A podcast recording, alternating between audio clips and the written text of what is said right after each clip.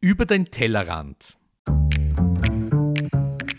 Der Name ist Programm. Wir beleuchten Themen aus den Bereichen Lebensmittelerzeugung, Lebensmittelverarbeitung und Lebensmittelkonsum, die uns alle bewegen. Wir fragen Experten und wir bieten Perspektiven an. Wir liefern Fakten, die helfen, eine Meinung zu haben oder zu bilden. Wir geben keine Meinung vor und bewerten nicht. Wir, das sind Ursula Riegler und Christoph Zezele Und heute sind wir zu Gast im Bundesministerium für Landwirtschaft, Regionen und Tourismus beim Herrn Diplomingenieur Markus Kutscherer. Das ist die Sektion 2, Abteilung 2. Und ich würde Sie mal bitten, dass Sie uns vielleicht ganz grob umreißen, was Ihr Aufgabengebiet ist. Also äh, grundsätzlich im, im, normalen Aufgabengebiet bin ich der, der, der, Leiter der Abteilung für internationale Agrarpolitik und Handelspolitik der EU. Äh, was kann man sich darunter vorstellen? Äh, letztendlich geht es um die, die internationale Agrarpolitik in internationalen Organisationen, äh, Teilbereiche der Vereinten Nationen, insbesondere die die Landwirtschaft und Ernährungsorganisation der UNO oder auch das Welternährungsprogramm gehört zu unseren Aufgaben. Äh, und im Bereich der EU-Handelspolitik sind es eh die, die, die äh, auch medial bekannten äh, sogenannten Freihandelsabkommen der EU, wo wir den Agrarbereich abdecken. In den Verhandlungen auf EU-Ebene über diese Freihandelsabkommen und darüber hinaus sind wir für die bilateralen äh, Beziehungen im Agrar- und Lebensmittelbereich mit den, mit den Drittländern zuständig. Der aktuelle Grund unserer Anwesenheit hier sind natürlich die, die wirtschaftlichen und politischen Verwerfungen, die momentan vonstatten gehen. Es gibt Diskussionen in der Öffentlichkeit, ob neben Gütern wie Gas zum Beispiel, Diesel, auch die Lebensmittel in irgendeiner Art und Weise betroffen sind? Gibt es eine Knappheit an Lebensmitteln, an Gütern zur Produktion von Lebensmitteln, äh, an Saatgut, an Dünger? Müssen wir uns Sorgen machen, kurz gesagt, weil man hat den Eindruck, das war auch der Anlass, warum wir gesagt haben, wir würden Sie gern treffen, dass sich in der Bevölkerung viele fürchten, dass man im Herbst nichts mehr zum Essen kaufen können, jetzt sehr zugespitzt formuliert. Und wir haben gesagt, der, der Sache wollen wir auf den Grund gehen. Wie schaut es denn wirklich aus mit der Lebensmittelversorgung in Österreich? Also wir müssen uns keine Sorgen machen. Wir sind in der glücklichen Lage, äh, bezüglich Lebensmittelversorgungssicherheit sehr gut aufgestellt zu sein in Österreich.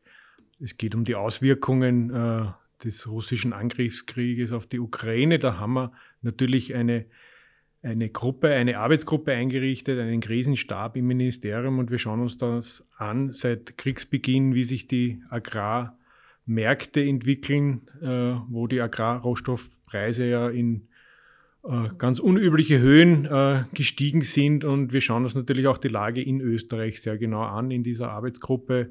Da haben wir eine Lagebesprechung, die wöchentlich tagt und wir haben da sehr viele Institutionen eingeladen und das ist eben äh, derzeit mein Hauptaufgabenbereich, diesen Krisenstab zu leiten im Haus, wo 50 Expertinnen und Experten sich wöchentlich treffen und eine Lagebewertung machen, wie denn die Lage ist jetzt äh, direkt auf den österreichischen Agrarmärkten, aber auch international und auf EU-Ebene und ähm, da ist die Agrarmarkt Austria dabei, wir haben Forschungsanstalten dabei und andere Ministerien wo wir mit den Expertinnen gemeinsam eben die Lage erarbeiten, weil es geht da vor allem halt um die Beobachtung und die Analyse, was passiert jetzt wirklich. Äh, in Österreich sind wir nicht zuletzt durch unsere Agrarpolitik der letzten Jahrzehnte sehr gut aufgestellt, was die, die Selbstversorgung betrifft mit Grundnahrungsmitteln äh, und Lebensmitteln.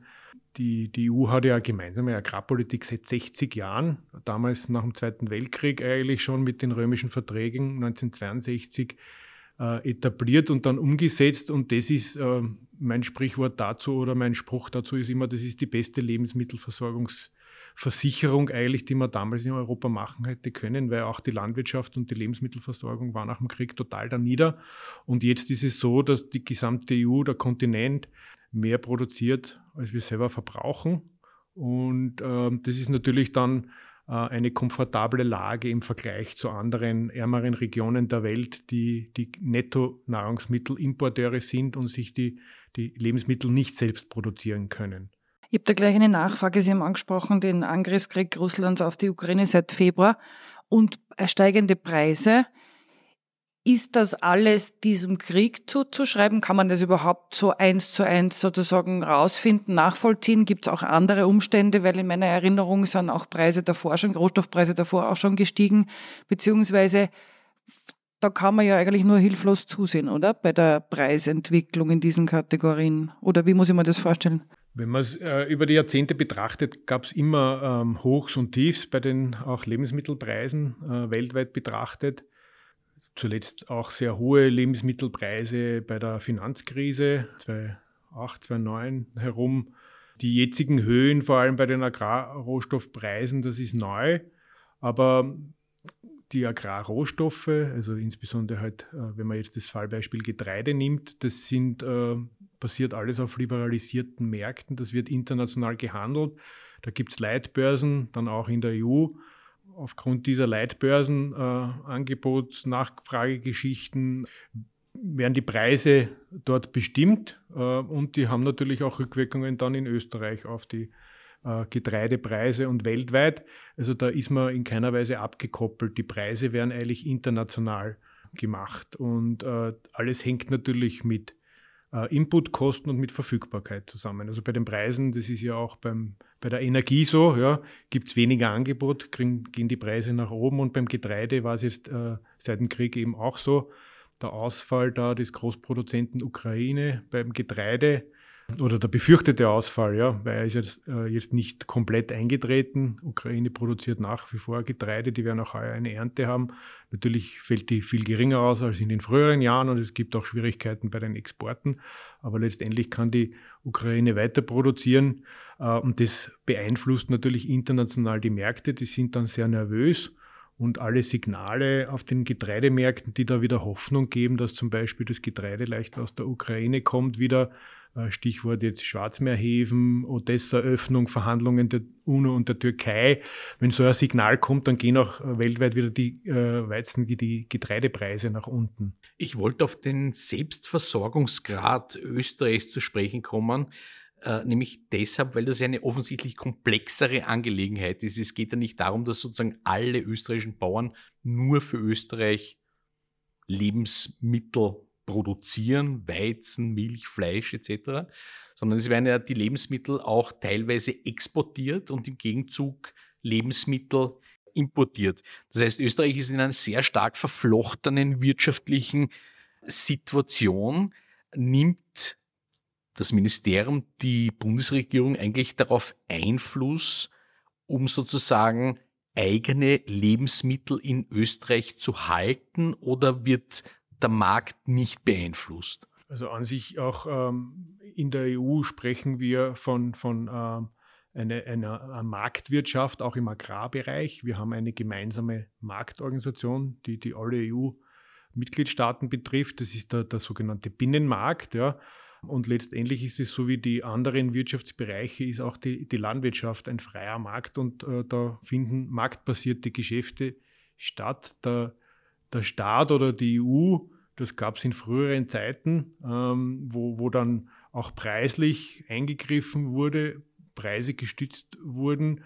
Das ist aber letztendlich nicht der richtige Weg gewesen. Das sieht man eben äh, so um die 1980er Jahre, äh, 1980er Jahre herum, da kam es dann zu den sogenannten Getreidebergen, äh, Milchseen und Butterbergen, wo dann äh, die Landwirtschaft einfach produziert hat, weil sie eher einen fixen Preis hatte, der gestützt wurde, das massiv zu, zu Überschüssen und auch Marktverzerrungen geführt hat, ja, nicht nur in der EU, sondern weltweit.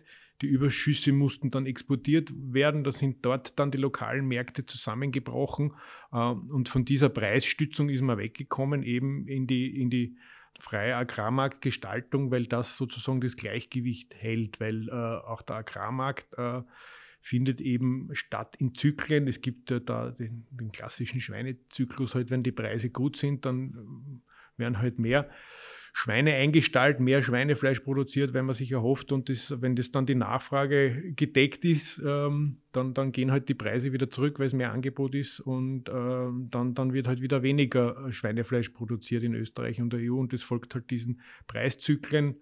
Und ähm, es hat sich aber insgesamt herausgestellt, dass diese marktbasierte Produktion, äh, erstens das ist, was, was langfristig auch äh, den Bauern das Wirtschaften und das Verdienen ermöglicht und das ist ja auch immer ein wichtiger Punkt. Äh, Landwirtschaft ist ja nicht nur Produktion, das muss ja auch Einkommen generieren für die Bauern. Ja. Und äh, letztendlich war diese Preisstützung auch mit dem Beitritt, also Gründung der WTO 1995, das ist einfach äh, laut Welthandelsrecht auch verboten, Preise zu stützen. Könnte man, man als Österreich jetzt gar nicht das machen, kann, oder? können wir nicht beeinflussen. Mhm. es gibt natürlich Notfalllenkungsmaßnahmen, mhm. auch die theoretisch möglich sind in Österreich. Aber in diese Szenarien werden wir meiner Meinung nach äh, nicht bald reinkommen. Ja. Die im Übrigen in zwei Ländern nicht funktioniert haben, nämlich in Ungarn und in Kroatien bei der Preisdeckelung äh, des Benzins. Ich habe gerade vorhin gelesen, dass die Kroaten erhebliche Probleme haben mit der Preisdeckelung, weil nämlich die Tankstellen bankrott gehen mit diesen Maßnahmen. Also offensichtlich ist der Markt immer noch die beste Lenkungsmöglichkeit, um die Versorgung sicherzustellen. Nicht nur das, es sind schon auch ähm, eben ähm, insgesamt die EU-Produktion, die Solidarität untereinander. Österreich ist in der glücklichen Lage, zum Beispiel bei Getreide haben wir 94 Prozent äh, Selbstversorgungsgrad. Wir produzieren äh, über unseren Bedarf hinaus, also über 100 Prozent Milch und Schweinefleisch und wir haben kein Problem bei Rindfleisch. Also diese ganzen Grundnahrungsmittel, die wir brauchen, ja, werden in Österreich äh, selbst hergestellt. Da könnten wir uns auch äh, selbst ernähren im Grundnahrungsmittelbereich. Obst und Gemüse ist aber nicht Obst, so Gemüse müssen oder? wir importieren mhm. natürlich, ja, weil die ganzen exotischen Fisch. Obstsachen, die wir kennen, die mhm. müssen wir importieren. Mhm. Das heißt, es ist schon, äh, wir brauchen auch Kaffee, Kakao, das kann man mhm. alles, diese ganzen tropischen Sachen äh, kann man ja bei uns nicht äh, noch selbst nicht. produzieren Noch und der, der, die Verbraucher sind halt gewohnt im Supermarkt, das ist die ganze ja. Palette auch der, der Obst, Gemüse, Früchte gibt, auch teilweise das ganze Jahr. Aber bei den Grundnahrungsmitteln, wenn es um die reine Ernährungssicherheit geht, ja, äh, braucht sich Österreich wirklich keine Sorgen machen, weil wir sehr gut ausgestattet sind, auch letztendlich durch die Partnerschaft mit der Wirtschaft, weil Landwirtschaft ist einmal die Primärerzeugung, ja, Getreide, aber das Getreide muss erstens funktionieren, dass es geerntet wird. Da brauchen wir Landtechnik dazu, heutzutage noch Treibstoffe, aber wir brauchen dann die ähm, die Getreidemühlen, das muss ja zu Mehl vermahlen werden und dann muss das Mehl irgendwann in den Bäckereien und äh, in der Lebensmittelverarbeitung auch zu Brot gemacht werden. Und das heißt, wir sprechen da von einer gesamten Wertschöpfungskette, wo wir auch in Österreich in der glücklichen Lage sind, wo es in anderen EU-Ländern teilweise Engpässe gibt, zum Beispiel bei Pflanzenöl. Das liegt schon daran, dass in Österreich eine gute ähm, Partnerschaft ist mit der Lebensmittelindustrie, mit dem Lebensmittelgewerbe, weil man braucht ja diese vor- und nachgelagerten mhm. Äh, Betriebe auch, die, die die landwirtschaftliche Rohware dann verarbeiten. Wir brauchen die Schlacht- und Zerlegebetriebe fürs Fleisch, wir brauchen die Molkereien in der Milchwirtschaft, damit die Milch der Bauern auch zu äh, Molkereiprodukten verarbeitet werden kann. Und das ist eine, eine, eine Wertschöpfungskette mit vor- und nachgelagerten Bereichen, die, die in Österreich sehr gut funktioniert, weil wir sowohl die Primärproduktion aber auch die Verarbeitung noch im eigenen Land haben. Ich möchte nochmal nachfragen bei den Eigenversorgungsgraden der einzelnen Kategorien. Also in manchen haben wir über sozusagen Eigenbedarf, in anderen ein bisschen drunter, in manchen deutlich drunter. Können Sie uns noch erklären, erweitern dazu sozusagen, was heißt das aber für den Konsum? Weil es wird ja trotzdem es werden Lebensmittel oder Rohstoffe exportiert und die gleichen Kategorien auch importiert, oder? Also mein Getreide Eindruck, zum Beispiel, mein ja. Eindruck oder ja. Kalbfleisch und andere Dinge. Mein Eindruck ist, dass daher oft da die Verwirrung herrscht in der sozusagen normalen Bevölkerung, die, wie wir jetzt da nicht alle diesen Einblick haben, den Sie haben. Und man versteht logisch nicht, warum fahren wir Kälber wohin und importiert dann Kalbfleisch aus anderen EU-Staaten oder beim Getreide weil es, wie Sie gesagt haben, eine sehr komplexe Angelegenheit ist, können Sie uns da ein bisschen Licht ins Dunkel bringen. Ich kann es versuchen. Da gibt es natürlich viel bessere Expertinnen und Experten als mich, weil ich sozusagen eher den Überblick habe jetzt als, als ähm, ja, Krisenstabsleiter, aber ich versuche es zu erklären, wie das alles zusammenhängt. Beim Getreide ist es so, dass man es auch ein bisschen überregional äh, betrachten muss. Ähm, oder mal zurück zur Ernährung selbst. Also damit wir genug Brot backen könnten, hätten wir auch äh, genug Brotgetreide, äh, dass wir uns damit selbst das Brot äh, machen könnten in Österreich. Ja.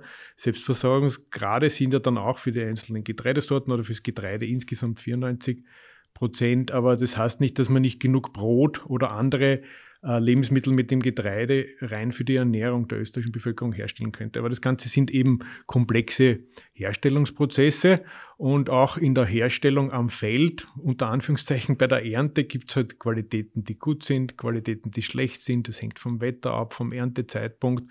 Dann gibt es Getreide eben und dann Weizen, den man gut äh, fürs Brot verwenden kann.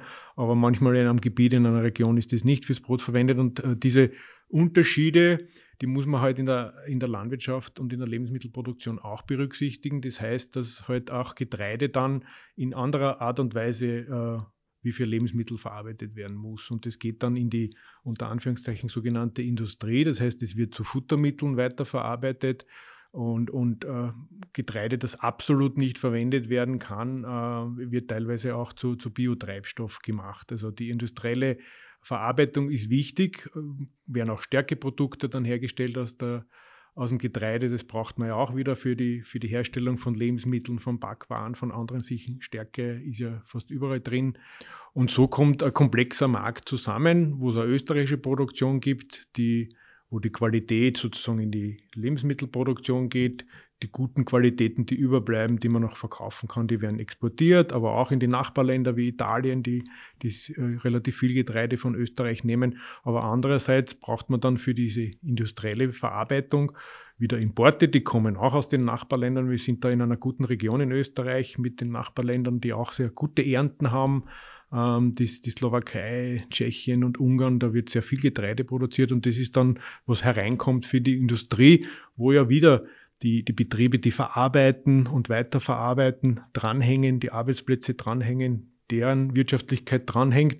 Und deswegen sage ich immer Partnerschaft, weil die können auch nur äh, weiter produzieren und auch die Produkte der österreichischen Landwirtschaft verarbeiten, wenn sie insgesamt ähm, eine wirtschaftliche Basis haben. Und da gehören diese Import-, Export- Mengen und Wertschöpfungsketten, die gehören da einfach dazu, dass man da auch am Markt reagieren kann und auch in der Produktpalette gehört halt sowohl der Import wie der Export oder die Verarbeitung im Land dazu. Das heißt, das, was du angesprochen hast, Christoph, die Frage nach, interveniert man quasi oder hält man Lebensmittel genau. zurück, würde ja gar kein, zum Gas. Mh, ja, würde ja sozusagen gar keinen Sinn machen, weil wir ja auch davon profitieren, dass wir zu anderen Zeiten oder andere Qualitäten importieren also, in Wirklichkeit. Solange es nicht? geht, wie beim Gas, da versucht man, das ist auch in der derzeitigen Energiekrise, so lange wie möglich den Markt aufrecht zu erhalten. Ja, weil wenn der Markt Markt einmal nicht aufrechterhalten wird, dann gehen wahrscheinlich die Preise noch viel weiter nach oben, auch beim Gas. Und das ähnlich kann man sich wahrscheinlich so vorstellen, auch bei den Lebensmitteln.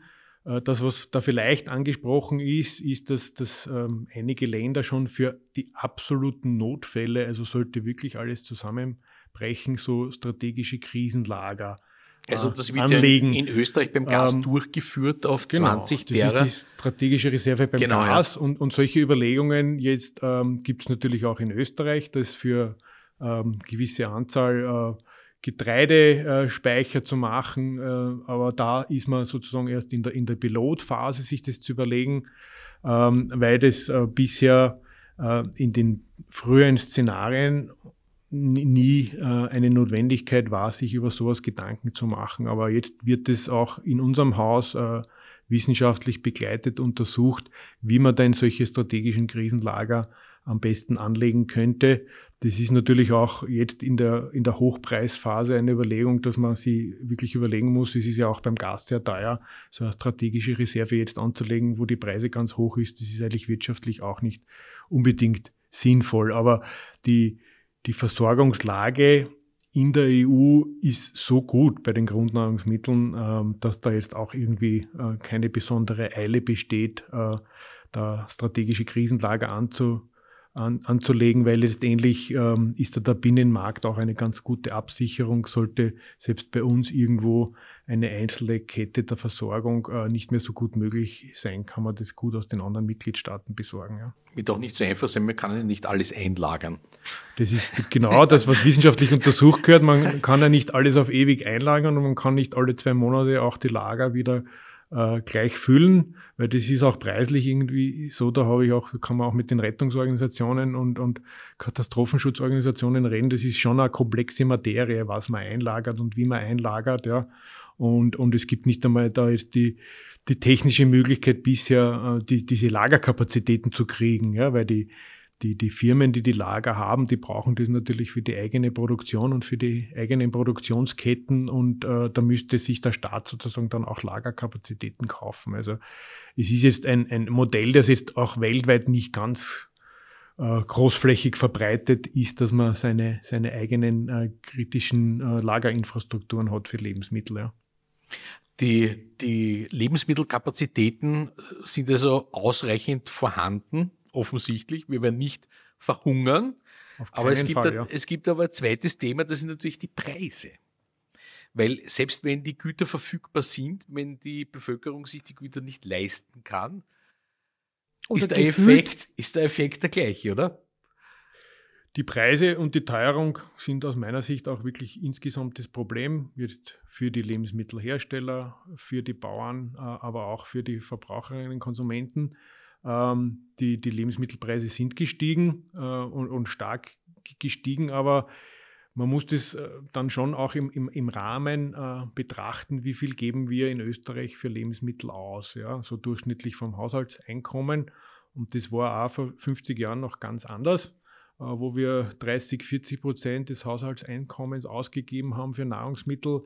Äh, heutzutage liegen wir da durchschnittlich bei 12 Prozent vom Haushaltseinkommen die, die für Lebensmittel ausgegeben werden. Und auch wenn die Preise jetzt sehr gestiegen sind, ist es trotzdem so, da kommen wir halt vielleicht dann statt den 12 Prozent auf durchschnittlich 13 Prozent, 14 Prozent vielleicht. Ja, aber das ist noch immer so, dass man jetzt äh, im Durchschnitt, ja, wenn man das im Durchschnitt rechnet, äh, keine Sorgen sich machen muss um den wöchentlichen Einkauf, aber natürlich äh, in den niederen, niedrigeren Einkommensschichten, ja, ähm, da, da ist sicher äh, Unterstützung gefragt, weil für die ist es natürlich viel schwerer, sich dann den, den wöchentlichen Einkauf zu leisten, wenn man wenig verdient. Ja.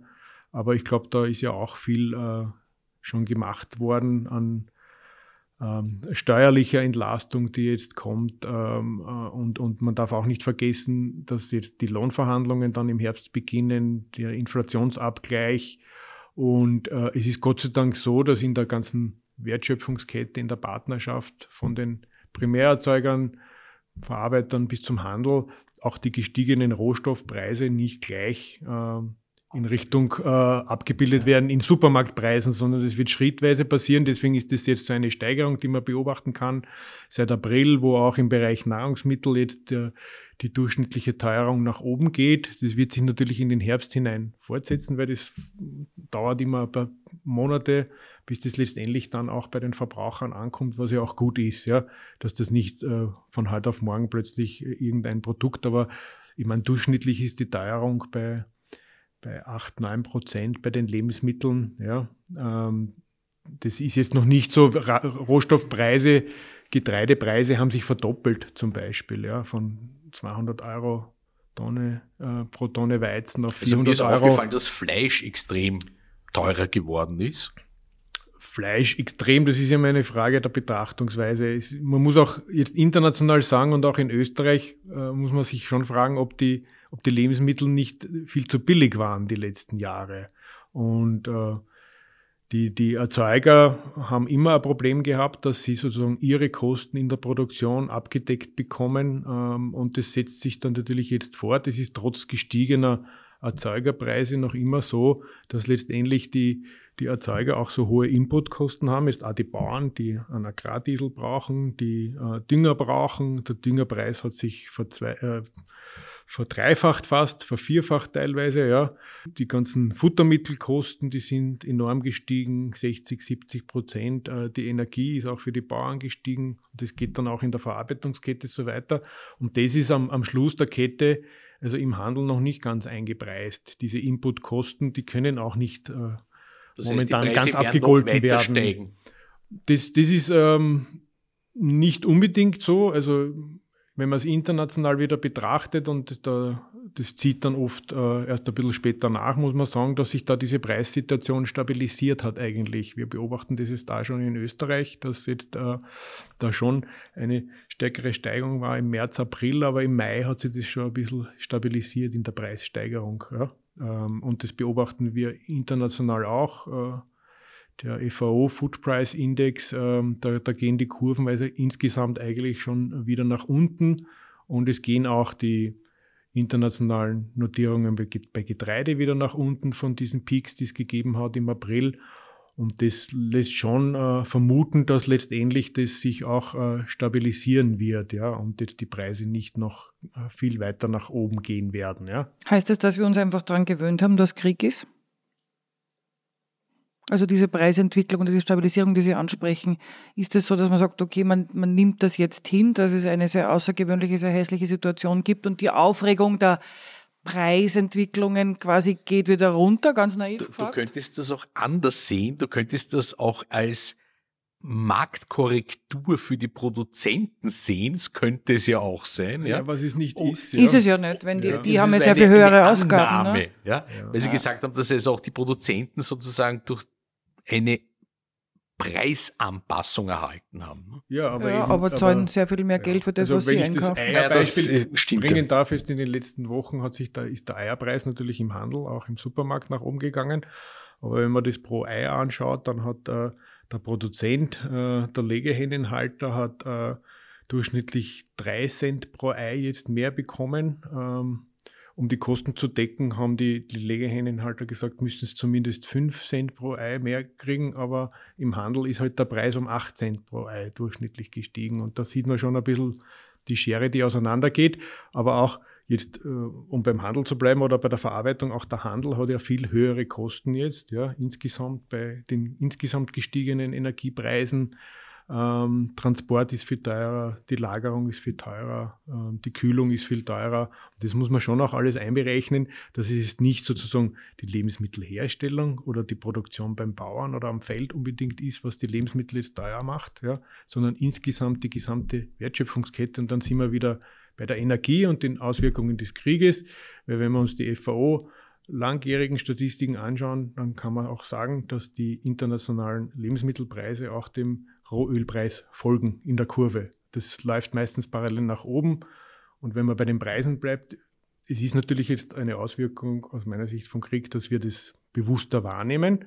Aber natürlich sind es auch die Medien, die auch immer schreiben, dass alle Lebensmittel so teuer geworden sind und die Leute dadurch das Bewusstsein erst kriegen, jetzt beim Supermarkt kann man selber was tun, ja. An der Tankstelle kann ich nicht irgendwie wenn ich fahren muss als Pendler, jetzt sagen, ich kaufe jetzt kein Diesel mehr oder kein Benzin, aber im Supermarkt kann ich selber was machen, ja.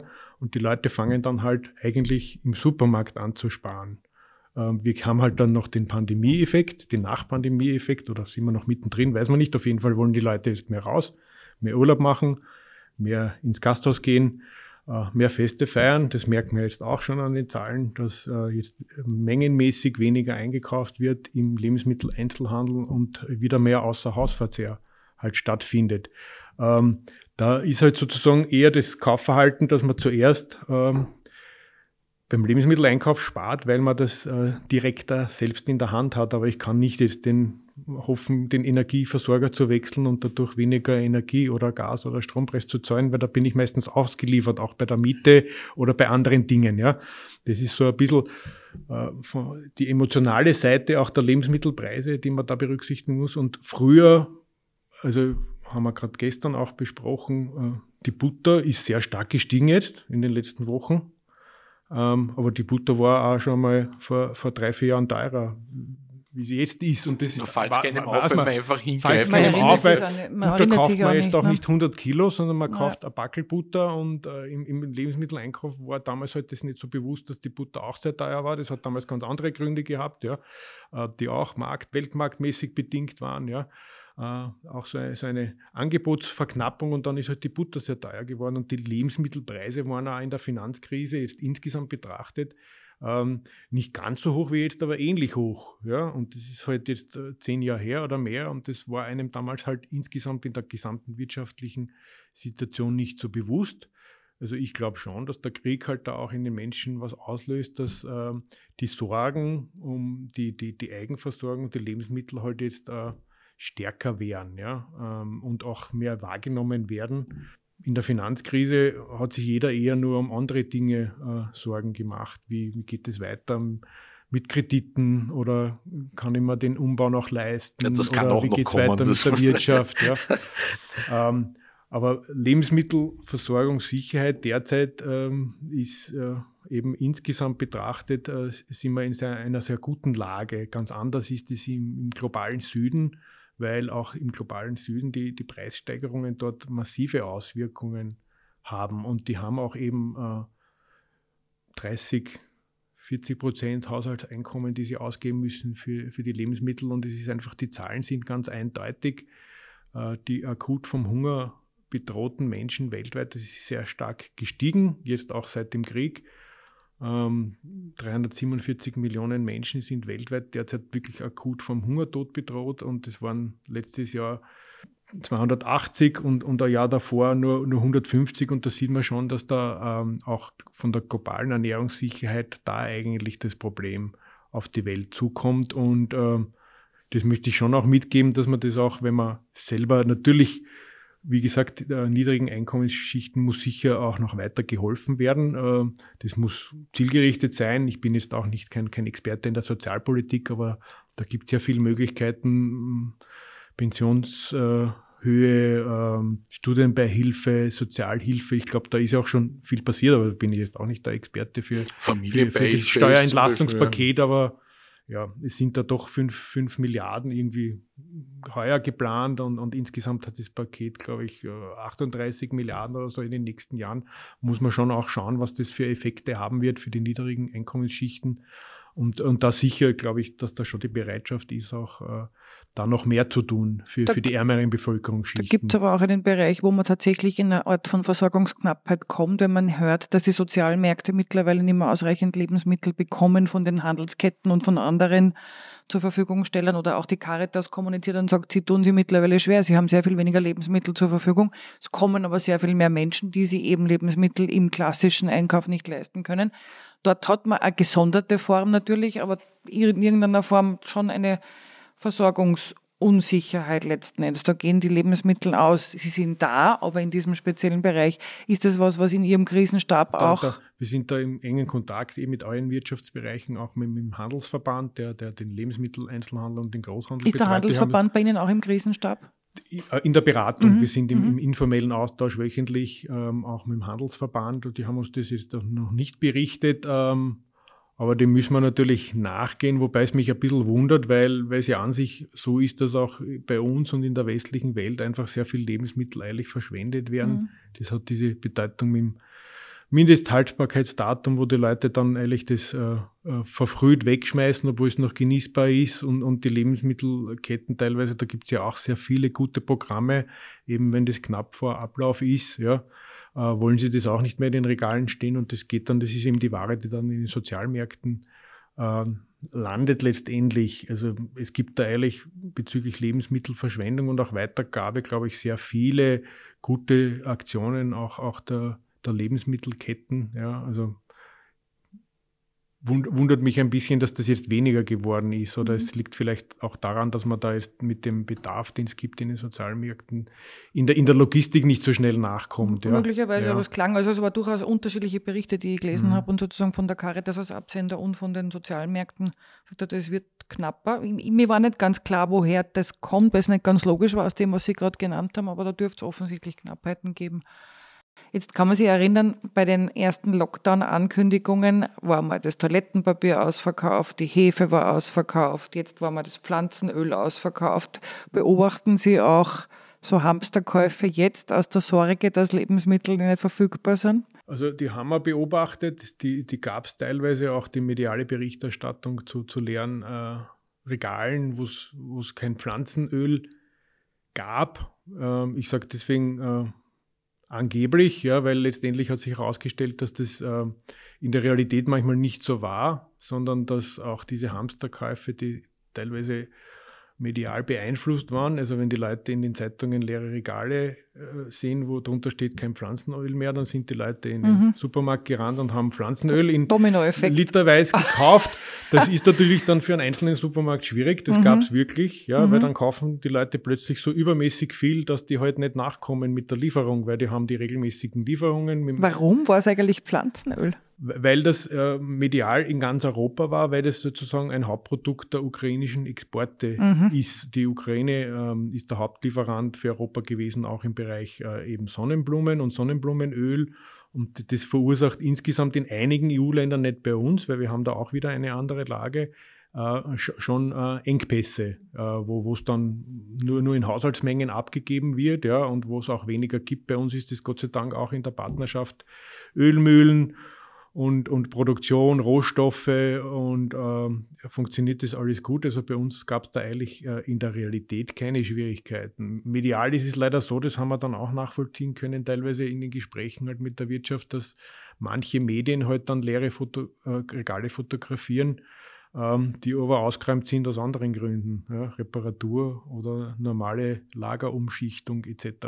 Und äh, das gibt es halt auch, ja. Äh, und da, da muss man halt auch in der, in der Verantwortung ein bisschen aufpassen, dass man da nicht diese äh, self-fulfilling prophecies mhm. macht, äh, medial, dass man schreibt, es gibt jetzt wahrscheinlich irgendwann einmal kein Pflanzenöl mehr und dann gehen die Leute alle hamstern, ja. Und kaufen Pflanzenöl, auch wenn sie gar nicht wissen, was sie damit anfangen. Sie haben gesagt, also das Bild vermittelt, dass wir recht sicher sind in der Versorgung mit den Grundnahrungsmitteln in Österreich oder auch im europäischen Kontext.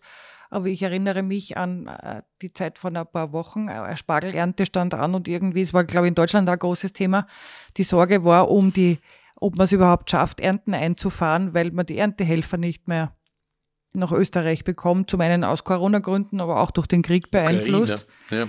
Ähm, ist das auch eine Form von Versorgungsknappheit, die Sie betrifft im Krisenstab oder mit der man sich beschäftigt? Oder war das musste Spargel am Feld bleiben oder haben wir alles ernten können, was wir angebaut haben in Österreich? Also, äh, dass man nicht das ernten konnte, was äh, angebaut wurde, äh, das sehe ich nicht. Wir haben diese Problematik natürlich mit den ukrainischen Facharbeitskräften gehabt. Ja. Das konnte aber auch in intensiven äh, Gesprächen und die Branche selber war da sehr engagiert gelöst werden. Ja, also das, die, die waren stark abhängig früher von den ukrainischen Facharbeitskräften. Ja. Ähm, ich spreche oder wir sprechen nicht gern von Erntehelfern, weil das sind wirklich äh, Leute, die jahrelang schon auf diese Betriebe kommen und auch diese Spargelkultur, das ist was sehr Spezielles. Das muss man auch ernten können, das kann man nicht jedem gleich beibringen, weil da kann ja auch sehr viel schief gehen. Das muss auch sehr rasch gehen, das ist eine schwere Arbeit, also da braucht man eigentlich spezialisierte Kräfte. Die haben gefehlt, aber das hat man kompensieren können aus anderen osteuropäischen Staaten. Das Problem ist, glaube ich, eher, wenn ich das nachvollziehen kann, was mir meine Expertinnen und Experten gesagt haben, hat eher dann wieder auch so eine Preisfrage-Geschichte zu tun, dass halt die Spargelbauern heuer nicht sehr gut äh, absetzen konnten, nicht sehr gut verkaufen können, konnten, weil natürlich die Leute auch dann begonnen haben, beim, beim Spargel zu sparen und den, den importierten Spargel aus Ungarn oder woanders eher gekauft haben wie den österreichischen. Das war natürlich ein Problem diesbezüglich. Und natürlich von der Kostendeckung her auch wieder für die Spargelbauern, die, die, die äh, insgesamt ein Mangel an Arbeitskräften in Europa, auch äh, bei den Facharbeitskräften für, für äh, die Bauern und Gemüsebauern. Das führt natürlich dazu, dass die Lohnkosten steigen und das äh, ist natürlich dann von der Kostendeckung her auch für einen Spargelbauern schwierig. Also die sind sicher nicht in einer einfachen Situation gewesen, wie insgesamt auch die Gemüsebauern nicht, die die halt auch, weil in Österreich halt das Wetter so kalt ist, dass man viel auch im Glashaus machen muss. Das Glashaus ist dann der geschützte Anbau. Das Glashaus muss man aber beheizen. Das sind dann wieder die Energiepreise, Gaspreise und irgendwann geht sich halt die Rechnung nicht aus. Ja? Und das sind genauso Auswirkungen, die wir uns sehr genau anschauen, weil das kann natürlich langfristige Auswirkungen haben in der Produktion. Ja? Weil wenn äh, die, die Betriebe irgendwie draufkommen, das, das Wirtschaften, das Erzeugen, das ist alles so schwierig, dann steigen auch äh, Leute aus der Produktion aus, weil sie sagen, naja, ich bin eh nur kurz jetzt vor der Pension, das tue ich mir jetzt nicht mehr an für das eine Jahr oder zwei Jahre und dann Übernehmer habe ich auch nicht. Und das sind genau Sachen, die wir mittel- und langfristig beobachten müssen. Ja.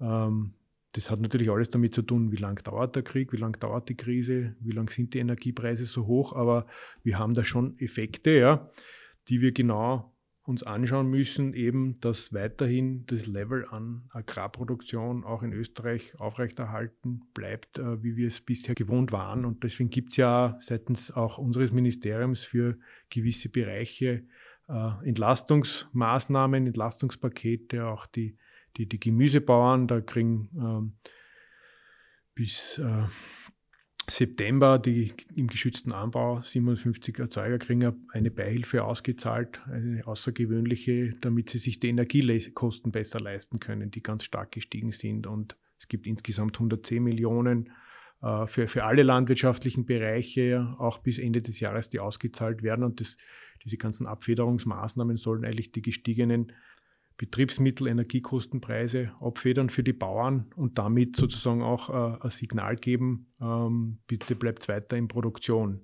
Ja, weil es ist, sind schon so Effekte beobachtbar, auch in der Tierzucht, dass die Schweinebauern jetzt natürlich auch aus wirtschaftlichen Gründen überlegen, ja, ich habe das Getreide, das ich selber am Feld anbaue, da sind wir eben auch gut ausgestattet, gute Eigenfuttermittelbasis. Deswegen können viele Schweinebauern, Geflügelbauern auch noch weiter wirtschaften, weil in anderen Ländern sind die zu 100 Prozent von Zukauffuttermittel abhängig, in Österreich nicht. Ja. 80 Prozent des Futters für die Schweine wird auf den eigenen Höfen in Österreich produziert und es gibt natürlich auch eine gewisse Stabilität. Aber der Schweinebauer, wenn die Getreidepreise so hoch sind, äh, überlegt sich halt auch, ist es nicht einfacher, das Getreide jetzt zu verkaufen am Weltmarkt oder am EU-Markt oder meinem Händler, um weil ich einen guten Kreis und äh, der, der, der Schweinepreis ist jetzt nicht in, äh, äh, in, in dem Maße gestiegen, dass die Kosten abgedeckt sind. Und dann ist es immer eine Entscheidung, ja, es ist jetzt von den Bedingungen her schwierig äh, zu produzieren, es gibt immer mehr Auflagen und äh, auch äh, öffentliche Forderungen, da was zu ändern im Bereich Tierwohl. Und da sagen halt viele dann, ja, dann verkaufe ich halt das Getreide, anstatt dass ich den Stall wieder mit Schweineln voll mache. Zu diesem Thema haben wir eine ganze Staffel produziert, gleich zu Beginn unseres Podcasts zum Thema Schweinehaltung in allen Aspekten, weil wir eben damals schon fanden, dass das ein Riesenthema ist und das ja jetzt gerade sehr, sehr intensiv diskutiert. Ich habe zum Abschluss noch eine Frage.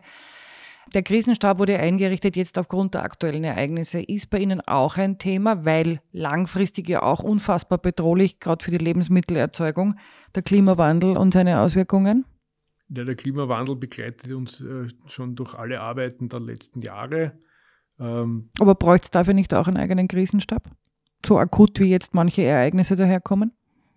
Also wir haben, der Krisenstab ist ja auch eine Formulierung, äh, wenn man es genau nimmt, deswegen äh, habe ich vorher von Krisenstab Arbeitsgruppe mhm. gesprochen. Es geht da um die, die fachübergreifende Zusammenarbeit, jetzt nicht nur im Haus, ja, sondern über viele Ministerien hinweg. Das betrifft jetzt auch diese Agrarmarktkrise und Agrarrohstoffpreiskrise und die Leistbarkeitskrise, die wir jetzt haben, die durch den Krieg ausgelöst wurde. Deswegen haben wir es auch Krisenstab Arbeitsgruppe mhm. genannt. Der Agrarmarkt ist äh, krisenerprobt. Wir haben auch viele Tierseuchen schon gehabt. Ja wir haben die afrikanische Schweinepest in Europa. Vor der. Äh, wir haben BSE vor über 20 Jahren gehabt. Also da sind wir auch mit äh, EU-Maßnahmen, Agrarkrisenreserven etc. sehr erprobt. Klimawandel ist so ein fachübergreifendes Thema, dass man es auch breitflächig bearbeiten muss und das gibt natürlich im Haus auch eine Arbeitsgruppe, die sich jetzt beschäftigt mit der Umsetzung dieses sogenannten Fit for 55-Paketes der EU, dass man äh, die Emissionen herunterbekommt, wo auch die Landwirtschaft einen Beitrag leisten muss. Und da gibt es auch eine ähnlich große Arbeitsgruppe, die sich mit dem Klimawandel Fit for 55, die Landwirtschaft äh, fit machen äh, für, für, für die für die Zukunft, äh, für, die Emissionsreduktionen. Ähm, man nennt es halt nicht Krisenstab, weil mhm. es es schon länger gibt. Jetzt also anhaltende es ist eine Einrichtung an, anhaltende. Klimakrise, mhm. ja, von der man sprechen kann. Auch äh, die, die, Klimakrise ähm, ist sicher auch, wenn man es global betrachtet, äh, der viel stärkere fortgesetzte Faktor, der die die Lebensmittelproduktion weltweit beeinflusst hat die letzten Jahre. Und, und massiv verändern wird, ne? Verändern wird, ja, wo man sich intensiv damit beschäftigen muss, ja. Ähm, auch natürlich der, der, Umbau der Lebensmittelsysteme, wie wird produziert, das muss alles nachhaltiger werden. Das ist ein Riesenthema international schon die letzten drei Jahre. Letztes Jahr gab es ein Food Systems Summit, also ein Gipfel der UNO zu den Lebensmittelsystemen. Ähm, dann kam auch die Pandemie dazu und diese Effekte haben wir ja. Also letztes Jahr hatten wir eben ähm, Klimawandel im, im Zentrum äh, mit Covid-19 plus äh, Kosten. Das sind dann diese vier Cs, von denen man international spricht. Und, und heuer ist halt dazugekommen die drei Fs, ja, Food, Fuel and Fertilizers, also Nahrungsmittel, äh, Treibstoffpreise und Düngemittel. Das ist sozusagen die Probleme, die jetzt noch über das, was eh schon gab, noch dazugekommen ist, äh, sind. Und das ist auch, warum sozusagen die, die Mangelernährung oder der Hunger auch weltweit steigt. Ja. All diese Effekte haben sehr langfristige Auswirkungen. Und das sind globale Probleme, das betrifft ja nicht nur jetzt uns. Äh, und uns betrifft es ja Gott sei Dank nicht, weil von Ernährungskrise oder Versorgungskrise können wir in Österreich eigentlich, wenn man realistisch ist, nicht sprechen. Aber äh, es ist natürlich ein, ein globales Problem, wie man das in den Griff kriegt.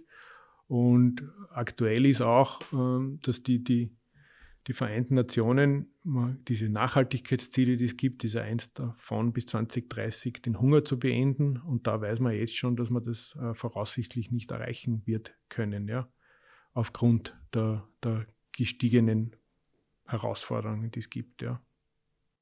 Das heißt, ähm, global gesehen haben wir viele große Themen zu lösen. Ähm, das ist, glaube ich, eindeutig. Aber was Sie uns in diesem Gespräch jetzt vermittelt haben, was ich mitnehme, ist, dass wir in Österreich jetzt eine sehr, sehr gute Versorgungslage haben mit Lebensmitteln, auch aufgrund des europäischen Kontexts, den Sie beschrieben haben. Das heißt, es gibt ja auch sehr viel Austausch. Länder produzieren unterschiedliche Dinge. Wir haben einen sehr hohen Eigenversorgungsgrad und das stimmt mich aktuell zuversichtlich. Christoph? Mich auch. Ich habe zumindest das Gefühl, dass wir nicht verhungern werden wenngleich auch keiner irgendwie in die Zukunft schauen kann und wir nicht wissen, wie sich die Lage noch weiterentwickeln wird. Trotzdem habe ich ein gutes Gefühl und äh, möchte mich bedanken für das Gespräch und die Detailinformationen, die Sie uns geben konnten. Vielen lieben Dank. Dankeschön. Bitte. Gern geschehen.